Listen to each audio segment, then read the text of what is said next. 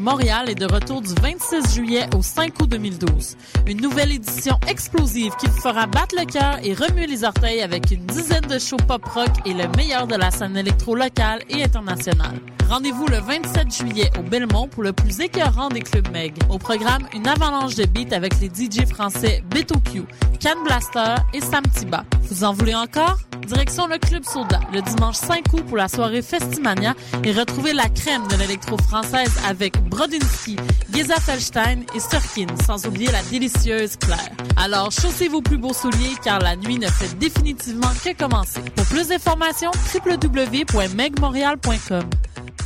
Cet été, il y a une nouvelle star à Oshiaga. Mais elle n'est pas née dans un sous-sol ni dans un combat de DJ. Elle a fait ses débuts dans un garage et a conquis des millions de fans autour du monde depuis. Et même si elle fait courir les foules, elle a jamais tourné le dos à la rue. C'est la nouvelle Spark de Chevrolet. Venez la voir performer au pique-nique électronique Oshiaga le samedi 28 juillet à 20h30. Rendez-vous à sparkentrenscène.com pour les détails. Chevrolet, à Oshiaga est fier de l'être. Tu veux organiser un show, une soirée DJ ou même une soirée d'humour? La Coop Catacombe, c'est la place idéale pour étonner ton événement. Les Catacombes vous offrent une salle de spectacle de 325 places équipée d'un tout nouveau système de son qui garoche. Nous avons aussi une superbe terrasse de 77 places pour y tenir vos 5 à 7. La coopérative de travail Les Catacombes est située au 1635 Boulevard Saint-Laurent, à deux pas de Lucam. Pour plus d'informations, visitez la page Facebook Coop Catacombe.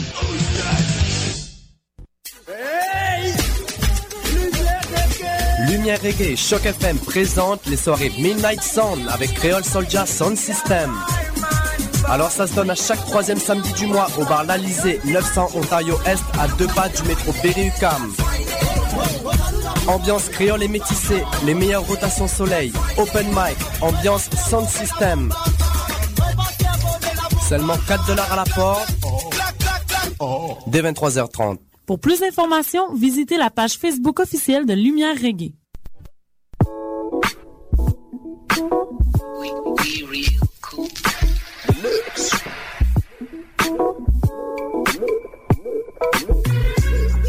Vous écoutez Choc FM, l'alternative urbaine. N'oublie pas que c'est toi.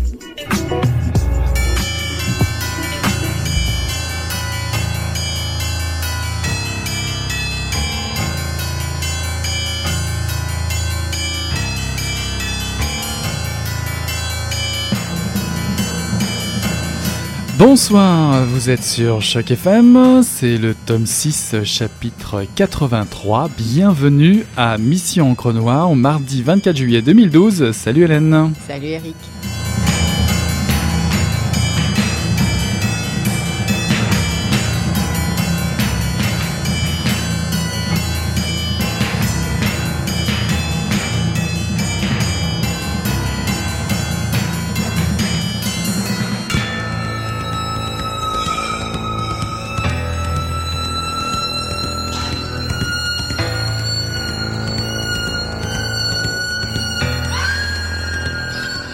De ce jour, il ne se passa pas une heure sans que quelqu'un ne mentionne le fils maudit.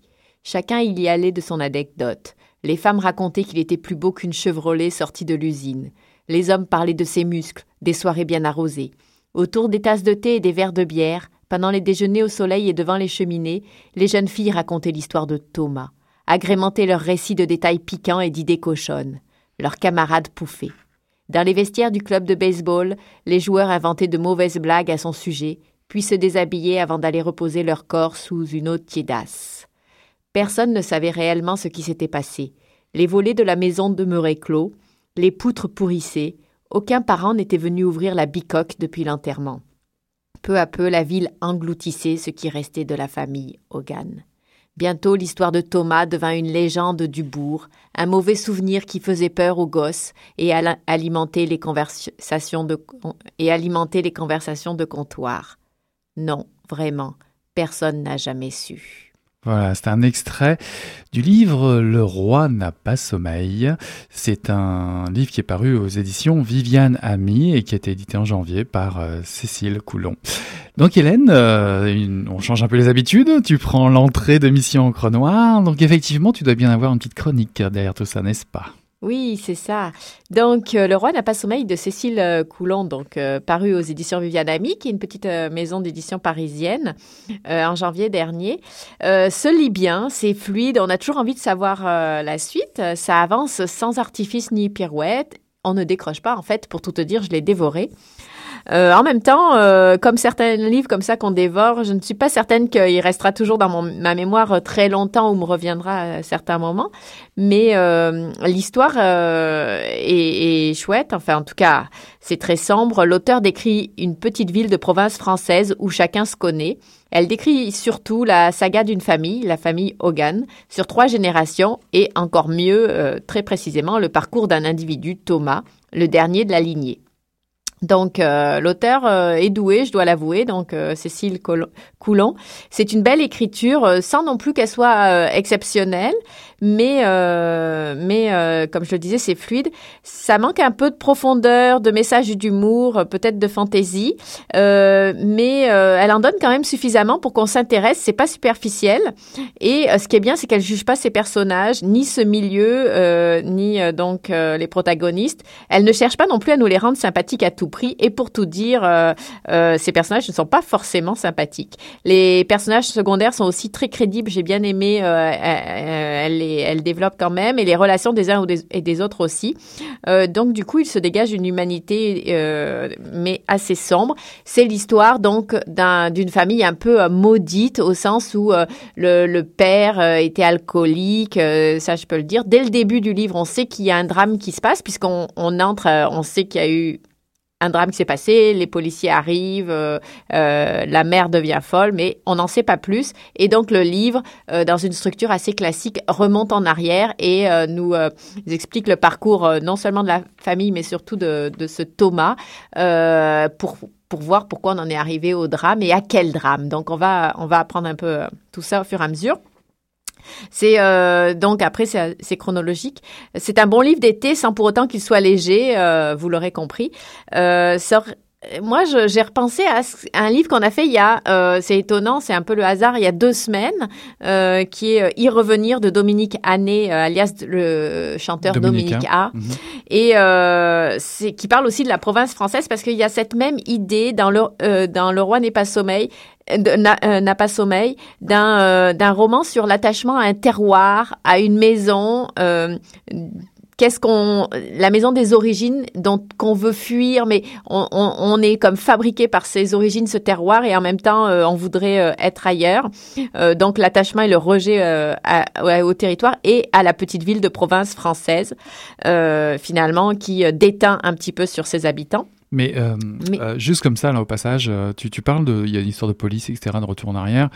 Euh, c'est quand même assez loin euh, de Dominica y revenir. Est-ce qu'on, est-ce que c'est un, faux polar? Il y a une idée de polar ou il y a une idée c'est juste un prétexte? Non, c'est un prétexte. C'est beaucoup un prétexte à décrire une ambiance, à décrire une ville et à, décrire euh, un personnage, un enfant a priori idéal ou comment il, va un peu se transformer les démons qu'on a un peu tous en soi ou qu'on porte, transmis de génération en, génération, espèce de, poids comme ça euh, des ancêtres ou de la terre. Quand je parle de Dominica, c'est beaucoup la petite ville de province un peu étouffante. Tout le monde sait tout, les secrets, euh, chacun se regarde et euh, tout le monde est obligé de lier des, relations. Donc il y a des amitiés qui se font et qui se défont. Ça parle beaucoup aussi de l'adolescence de ce Thomas, qui a un, un moment charnière crucial. Et c'est en ça que ça me faisait penser à Dominica, qui revient sur euh, ses, euh, euh, dans la ville de son enfance et, sur ses relations d'adolescence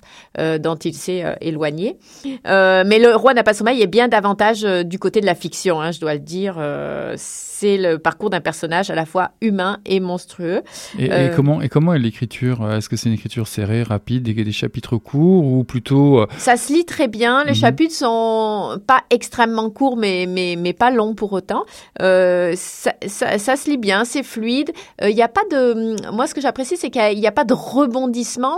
Mais ça coule tout le temps, c'est-à-dire qu'elle rebondit pas avec des faits de façon un peu artificielle comme ça. Il n'y a pas des, des pistes. euh, C'est vraiment une description, euh, jusqu'à la chute finale. Euh, je, je, voudrais signaler que ça reste une auteure à surveiller, donc euh, Cécile Coulon, parce que je suis assez bluffée. Elle a 22 ans. Toi, t'es bluffée, toi. Ouais. Et elle a, c'est son troisième roman plus euh, un recueil de nouvelles. En effet, mhm. Donc, euh, elle est née en 90 et elle a publié euh, en dès 2007, donc toute jeune, Le voleur de vie.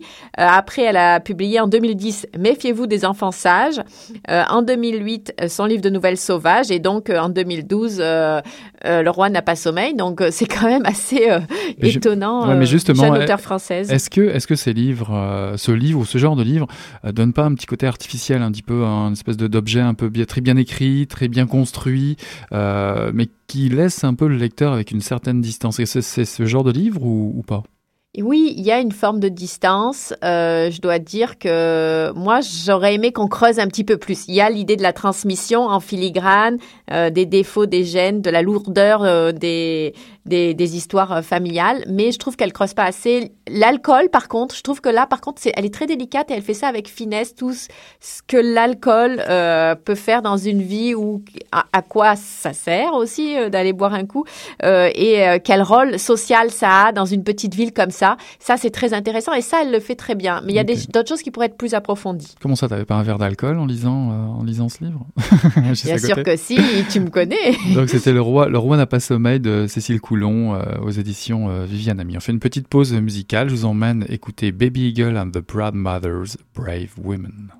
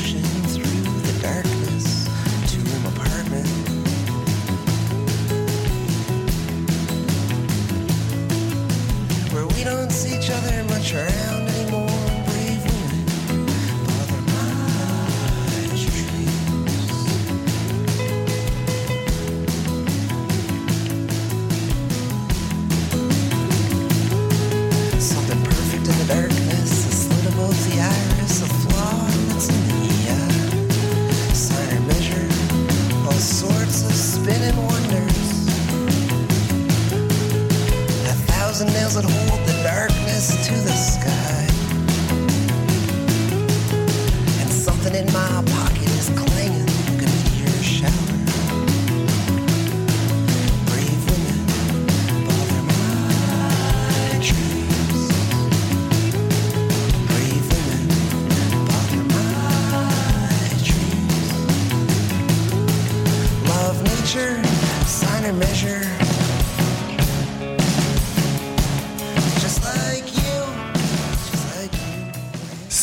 Saint-Siméon de Charlevoix.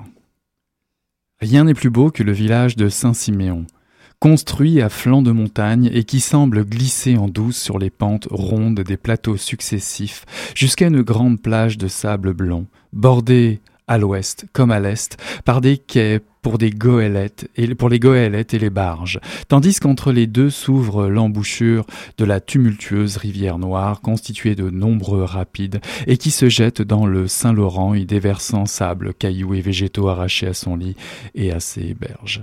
Rien n'est plus beau que les aurores qui enluminent d'or, d'argent et de lumière les grandes eaux du fleuve qui frémissent par endroits et miroitent à d'autres, mais dont le bruissement et le souffle invisible vibrent en accord avec la respiration de celui qui admire, silencieux, le chatoiement dans la soirée des matins, hiver comme été. Je sentais que je, ne pouvais, que je pouvais faire ma vie ici et y être heureuse. Le village s'appelait Port-aux-Femmes dans le temps, m'avait raconté maman en faisant le grand ménage du printemps. Sais-tu pourquoi, Gabriel? Oui, je crois, lui ai-je répondu avec un sourire espiègle.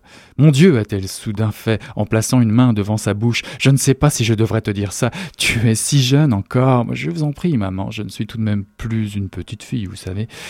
Jusqu'en 1800, l'endroit était fréquenté par des Indiens, surtout des montagnais, qui se sont toujours montrés amicaux et serviables avec les colons. Ils plantaient leurs tentes sur la plage et sur les plateaux environnants. C'était un bon campement d'été pour eux avant qu'ils n'entreprennent le retour dans leur territoire de chasse traditionnel, l'automne venu et pour une grande partie de l'hiver. Comme l'endroit était navigable, les bateaux y faisaient escale pour se ravitailler en eau potable. De nombreux ruisseaux d'eau cristalline sourdaient des terres et venaient mourir dans les sables de la plage. Par la même occasion, les marins se soulageaient sur les indiennes qui, selon des racontards que ma mère refusait d'authentifier, avaient les mœurs hmm, indigènes. Champlain avait donc baptisé l'endroit Port aux femmes. C'était un extrait euh, du roman Les fruits sauvages du huitième jour d'Alain Ulysse Tremblay, paru euh, en mars euh, aux éditions 400 coups. Alors, Eric, je te laisse présenter un peu plus en avant ce livre. Bah oui, tel Ulysse, tel Odyssée. Elle était facile celle-là, mais bon, je ne pouvais pas ne pas la tenter. Mais il ne s'agit pas de la Grèce antique, vous l'avez deviné, mais bien du Québec, du pays du huitième jour. C'est Charlevoix, la rivière de la Malbaie. Il s'agit ici d'Alain Ulysse Tremblay, auteur que nous aimons particulièrement ici à Mission Encre Noire. Je oui, c'est clair. C'est un, c'est un roman qui est paru au 400 coups, comme tu le disais. C'est un roman à caractère historique. Euh, c'est une passionnante fresque familiale. J'ai vraiment adoré tout ça. C'est un livre qui a été publié d'ailleurs au même moment que Noir Cassade, dont nous avons présenté la chronique euh, il n'y a pas si longtemps. C'est le septième et avant-dernier volet de la fameuse série Élise dont on vous parle si souvent de l'éditeur Coup de tête. Et donc c'est Noir Cassade c'est le même auteur, Alain Ulysse Alain Tremblay. Ulysse Tremblay, bien évidemment. Donc ce, roman, euh, ce roman d'Alain Ulysse Tremblay, Les fruits sauvages du huitième jour, c'est le roman d'une vie, la sienne à Alain Ulysse Tremblay. Il a mis 20 ans pour écrire ce livre, il le dit euh, à la fin de l'ouvrage. Et euh, c'est aussi la vie de Gabrielle. Gabrielle, c'est sa narratrice qui est née au début du XXe siècle, et oui déjà, dans Charlevoix, dans Charlevoix tout près de Saint-Siméon. donc ce, cette narratrice nous raconte son histoire dans une sorte de monologue intérieur, les détails de la vie très rude euh, dans, dans, ces contrées. C'est son odyssée. Euh, elle est amenée d'ailleurs à quitter son pays, euh, de, quitter son pays de Charlevoix pour aller vers, vers Chicoutimi. Elle tourne le dos au fleuve parce qu'elle a rencontré son homme. Et quel homme, dites-moi bien, quel homme? Aubert, son, son chasseur, son tueur d'ours qui est respecté par tout le monde et même des, des Amérindiens. Donc elle tourne le dos au Saint-Laurent et devient une femme de foyer, une femme euh, soutien de famille, mais ça veut dire beaucoup dans, ces temps-là, parce qu'elle va aller s'installer du côté de Grand Fond, près de la rivière la Malbaie, et euh, ben, va vouloir avoir un enfant et va découvrir l'évidence de, sa stérilité. Néanmoins, sous les offices du curé de la paroisse, c'est aussi, euh, ça fait partie de l'histoire, euh, elle va adopter un fils. Le curé d'accord, donc ce fils va s'appeler Olivier. Il va devenir aussi fort que son père et lui va être plutôt être attiré euh, par la mère. Donc c'est une histoire où c'est le temps où les hommes partent en longue retraite d'hiver vers d'autres engagements comme la, comme la coupe des arbres en printemps. On va faire d'autres travaux en hiver tout aussi durs. Mais ce qui veut dire que euh, Gabriel se retrouve seul face à son destin, seul face au vicaire Perron euh, et puis ses avances un peu machiavéliques. Elle reste seule puis découvre par exemple aussi au cours de l'histoire le vin de framboise pour lequel elle va concocter une recette terrible qui la rendra très très très populaire. Elle va découvrir aussi la tante Rachel et ses, euh, et ses secrets de, de vieille sorcière, des, des, des, des, applications, des médicaments, la médecine qui soigne à peu près tous les maux, en veux-tu en voilà. Elle va aussi faire face aux pipelettes du village, les mensonges des politiciens, les, jaloux. Et puis dans tout ça, bah, euh, Aubert et elle ont une maison à bâtir. Vont-ils y arriver? Hmm, Ça, je vous laisse euh, mettre de votre lecture. Donc, euh, Gabriel regarde son destin au fond des yeux, au, fond, au fond de ses yeux au fond des yeux de son destin. Enfin bref, je sais plus pourquoi j'ai écrit ça, mais en tout cas, je veux dire qu'elle regarde son destin dans le fond des yeux, c'est ça que je voulais dire. Et Alain, et Ulysse, Tremblay plonge les siens au fond du miroir des souvenirs de ce coin de pays euh, quasi homérique. Donc euh, on, va, on, a, on a compris, Alain Ulysse Tremblay célèbre ces lieux qu'il aime, où il est né, euh, et puis il nous fait partager aussi son goût de l'aventure, du récit, des légendes. Comme il l'écrit, il nous fait partager ce vent qui bruit entre les feuilles des faux trembles, qui lui parle et qui parle aussi encore à Gabriel toute sa vie durant. Donc c'est un, roman qui s'appuie sur du vécu et euh, on donne d'ailleurs et donne au, lecteur le sentiment de vivre au présent, euh, tout ce passé finalement qui n'est pas si lointain, ces fameux fruits sauvages qui sont durement éprouvés par la, modernité aujourd'hui. Donc c'est écrit dans une langue assez simple d'une femme du début du, du 20e. les thèmes populaires sont repris par Anne-Ulysse Tremblay, l'exil, l'adversité, le, le, goût du sacrifice pour brosser ce, portrait familial. C'est un, roman historique de grande classe. Euh, l'écriture est parfois assez âpre et nous émerveille comme dans l'extrait, parce que quand elle devient lyrique euh, euh, pour s'effacer un peu devant la description des, paysages majestueux. C'est un très très beau voyage dans Charlevoix en tout cas, pour les amoureux de Charlevoix, pour les autres, et puis aussi pour ceux qui vont bientôt découvrir ce, grand écrivain qui est Alain Ulysse Tremblay. D'ailleurs, on vous le dira jamais assez, à Mission Encre Noire, on adore cet écrivain. Euh, moi, je voulais savoir si c'était finalement un livre féministe. Qu'est-ce que tu en penses? Parce que là, c'est l'histoire d'une femme, puis une femme qui se raconte, puis c'est sa force finalement, euh, et euh, le fait que seule, elle tient un peu le foyer, si je comprends bien. Pour être politiquement correct, je te dirais d'emblée non. non, dans le sens où si tu, si tu entends ça par une vision comme ça de, de la femme prend sa place, une vision politique, non, je pense pas. Par contre, un livre très féminin, écrit par un homme et euh, à une époque. Ça, faut surtout pas euh, euh, s'enlever de l'esprit qu'effectivement, par moment, bah, je parlais d'écriture assez âpre. C'est sûr que vivre dans l'hiver et survivre à l'hiver dans ces temps-là, construire une maison, un abri dans ces temps-là, c'est tout un autre défi que de vivre dans un condo à Montréal aujourd'hui, c'est certain. Mais, mais par contre, toutes les belles valeurs de, je dirais, de la force de Gabriel, sa force de caractère, son, son envie de croquer la vie, euh, de découvrir des nouvelles choses et aussi de vivre, euh, je dirais, le dos au fleuve, mais aussi euh, dans cette société où la religion prend tant de place et, et, et, avancer mhm. dans ce sens-là. Et finalement, la référence au huitième jour, qu'est-ce que c'est? Je me suis toujours demandé, Anne. Bah, le huitième jour. on peut bah, pas le dire. Bah si, bah on va pas tout dire, mais Dieu a créé le, le monde en combien de jours? Ben, 7. c'est ça. Donc le huitième, il n'y a pas un peu de diable là-dedans? Je ne vais pas tout vous révéler, vous devez aller lire, mais euh, ah, serait-ce que ce coin de pays serait quand même un petit peu le coin du diable? Hein, Tu vois, c'est un peu le jeu, juste pour lever un peu le secret, le voile, tu vois, c'est effectivement dans ce pays tellement conquis par la religion, euh, Dieu, etc. Mais où se cache donc le diable? Où finalement peut-on trouver Dieu? Enfin, tu vois, il y a, tout un jeu là-dessus. Et, et, effectivement, tout ça arrive au milieu de, du destin de Gabriel, de sa famille, de son, de son mari. Vraiment, le personnage d'Aubert est vraiment très intéressant. Euh, ce tueur d'ours, là, comme ça, qui fait peur à tout le monde, qui va s'engager à droite à gauche, qui est un peu euh, l'âme du foyer aussi euh, avec elle.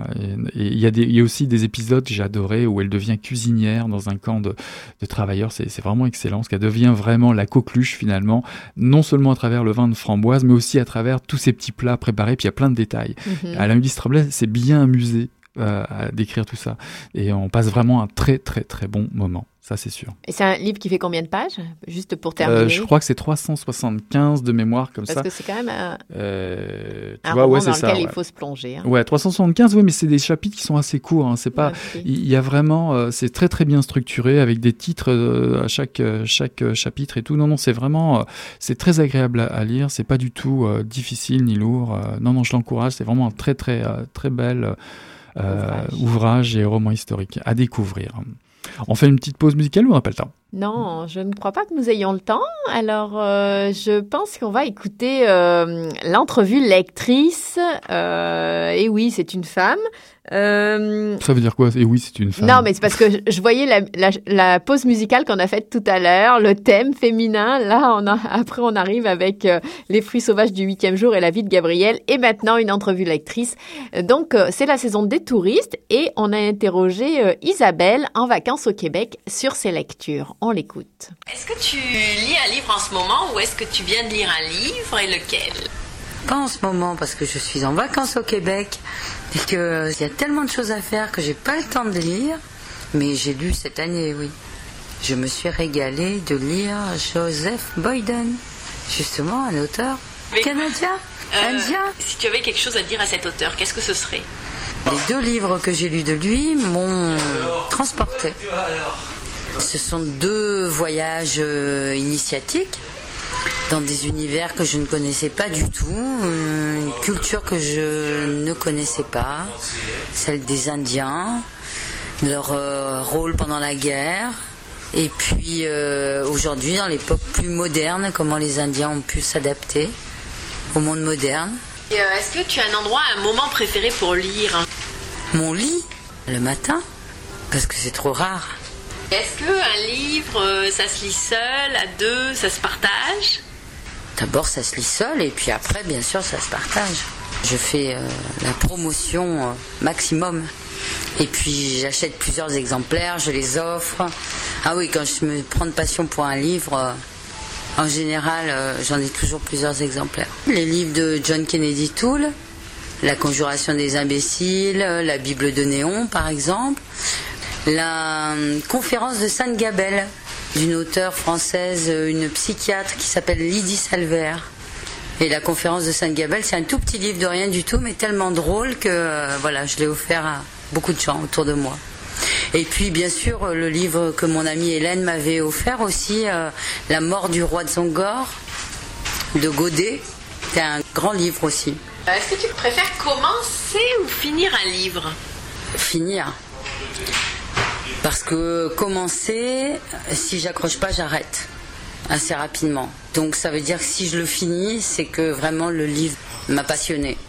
Et est-ce que tu abîmes tes livres ou est-ce que tu en prends soin? J'en prends soin et je les garde dans ma bibliothèque.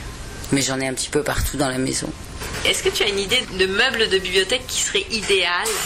Elle serait grande, large et haute. Et très riche, bien sûr. Avec que des super bouquins dedans. Des choses euh, très différentes. Je pense euh, à tous les Amélie Nothomb. Est-ce que tu as une anecdote de toi en tant que lectrice qui t'a marqué, un moment fort dans... oh bah, Je ne sais pas si c'est une anecdote, mais en tout cas, il y a un livre dont j'ai écrit une adaptation pour le théâtre. C'est quand même un moment fort, puisque j'y ai passé euh, beaucoup de temps. Cette adaptation pour le théâtre existe sur le papier. Et des années plus tard, euh, j'ai vu que des troupes de théâtre avaient monté ce livre en pièces. C'était drôle. Quel était le livre? Ben, C'est un de ceux que j'ai cités tout à l'heure, La Conjuration des imbéciles de John Kennedy Toole. Ça venait euh, d'une transition dans ma vie entre deux moments, la fin d'une période de travail alimentaire, le début d'une nouvelle vie euh, que j'espérais plus intellectuelle ou plus riche intellectuellement.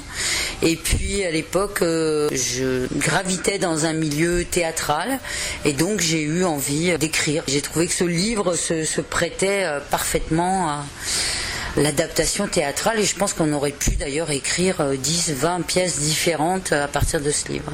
À quoi ça sert de lire pour toi? Eh bien, ça sert à voyager. Voyager à travers le temps, à travers le monde, à travers l'imaginaire. Et combien de temps tu peux rester sans lire? euh, alors ça dépend lire quoi, parce que dans mon métier, je lis tous les jours. Dans ma vie, je lis tous les jours. Mais euh, je peux rester très longtemps sans lire des romans, par exemple. Et pour autant, euh, il y a des périodes où je vais dévorer et ne plus m'arrêter.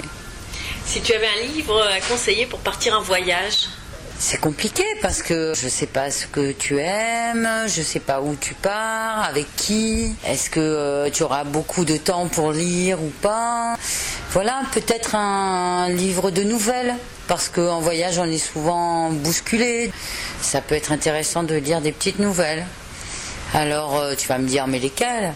Et là je vais te dire là tout de suite, je ne sais pas. Mais je chercherai, promis. Merci. Ah, je suis déçu, je pensais que ça allait être la conjuration des imbéciles. Merci à Isabelle en tout cas. Ben oui, parce que moi j'ai hâte de savoir euh, ce qu'elle va nous trouver à lire. Je vais la réinterroger. Ah, parce qu'on va avoir la réponse en plus. Hein. Je sais pas, peut-être. Ok. En tout cas, bah écoute, c'est, c'est, la fin de l'émission. Euh, bah oui, c'est la fin du tome 6, chapitre 83. On a passé ça va un, toujours, j'ai l'impression que ça va un chaque très fois plus bon vite que la moment fois d'avant. Bah oui, bah oui. Comment Bah, quand on a des beaux livres à présenter comme ça, Alain Ulysse Tremblay ou Cécile Coulon, euh, on a passé de très bons moments de lecture, donc on prend le temps de vous les présenter.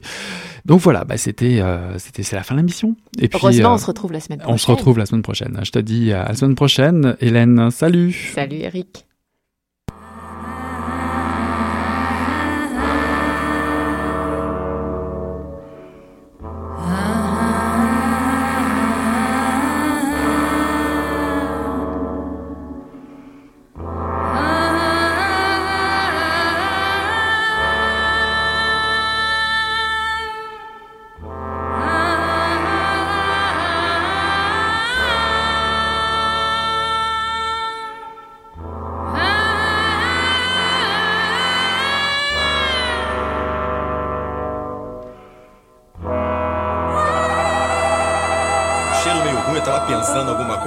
Fedeu as coisas. Mas o negócio tava bom, bicho. O negócio tava bom, só quando ele tava tão entupido. Olha, Quem diria, hein? Greta Garbo acabou de irajar, hein? É, mas eu tava falando pra você, né? Depois que eu passei a me sentir, aí o negócio ficou diferente. Jorjão, Vai, garoto! fala a verdade. Isso era bom. Não. Cadê a cerveja que eu não sei? Ô Ciro, tira a mão do meu bolso. Agora um arame, um arame ia pegar dentro, ia pegar um gordurame depois, um arame não ia mal. hein, gente?